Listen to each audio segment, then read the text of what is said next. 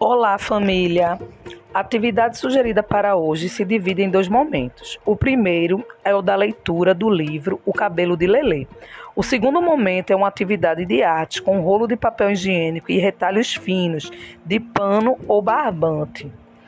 Um adulto faz pequenos furos em uma das extremidades do rolo de papel higiênico e depois pede para que a criança coloque os pedaços de pano nos buracos. O intuito dessa atividade é fazer um fantoche com cabelo e, dependendo do, da textura e do tamanho, brincar com penteados diversos.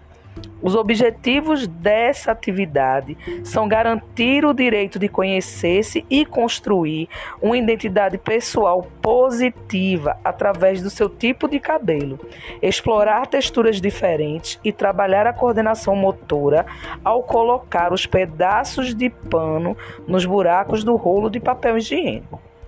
Um abraço e até já!